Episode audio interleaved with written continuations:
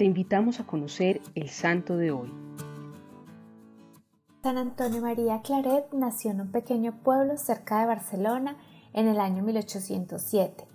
Recibió una profunda educación cristiana en el seno de una familia numerosa y ayudaba en el sostenimiento de su hogar trabajando en los telares junto a su padre. Desde muy pequeño se distinguió por su devoción a la Virgen María y a la Eucaristía. Asistía con atención a misa, hacía visitas constantes al Santísimo y rezaba diariamente el rosario. A los 22 años ingresó en el seminario de Vic en España. Sufrió una fuerte tentación contra la castidad, en la que reconoce la intercesión maternal de la Virgen María en su favor y sobre todo la voluntad de Dios que le quiere misionero evangelizador. Es ordenado sacerdote en 1835, quedando encargado de su parroquia natal. Sin embargo, su deseo de ser misionero es cada vez más fuerte, por lo que viaja a Roma, donde hace un curso de ejercicios espirituales con un jesuita que lo orientó hacia la compañía de Jesús entró al noviciado jesuita, pero debido a una enfermedad tuvo que volver a España.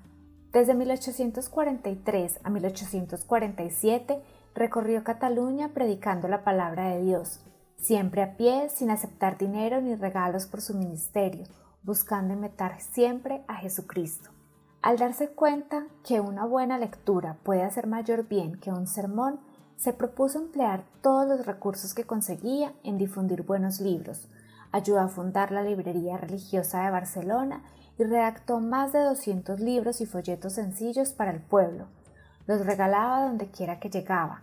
En todas partes regalaba medallas, rosarios, hojas y libros religiosos.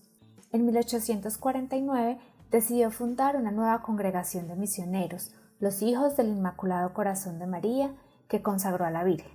Congregación muy perseguida durante la Guerra Civil Española, 271 de ellos murieron como mártires de la fe.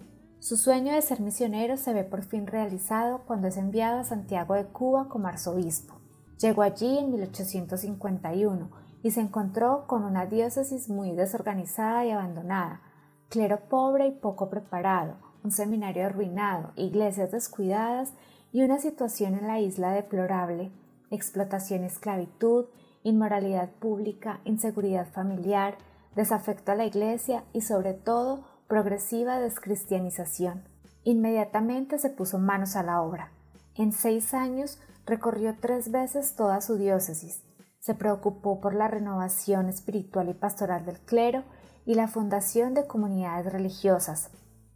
Para la educación de la juventud y el cuidado de las instituciones asistenciales, logró que los escolapios, los jesuitas y las hijas de la caridad establecieran comunidades en Cuba. Con la ayuda de la venerable María Antonia París en 1855, fundó en Cuba la rama femenina de la congregación, las religiosas de María Inmaculada, las misioneras claretianas. En 1857 la reina Isabel lo elige personalmente como su confesor y se ve obligado a trasladarse a Madrid. Debe acudir semanalmente a la corte a ejercer su ministerio de confesor y a ocuparse de la educación cristiana del príncipe y de las infantas. Gracias a su influencia espiritual y a su firmeza, poco a poco va cambiando la situación religiosa y moral de la corte. Vive austera y pobremente. En 1868, Antonio tiene que acompañar a la reina en su exilio a París, donde continuó su predicación. Finalmente también fue perseguido, pero se refugió en el monasterio de Fontfroid, donde murió en 1870. Para terminar, te invito para que oremos juntos con la oración a Jesucristo escrita por San Antonio María Claret. Haz, Señor, que ardamos en caridad y encendamos un fuego de amor por donde pasemos, que deseemos eficazmente y procuremos por todos los medios contagiar a todos de tu amor.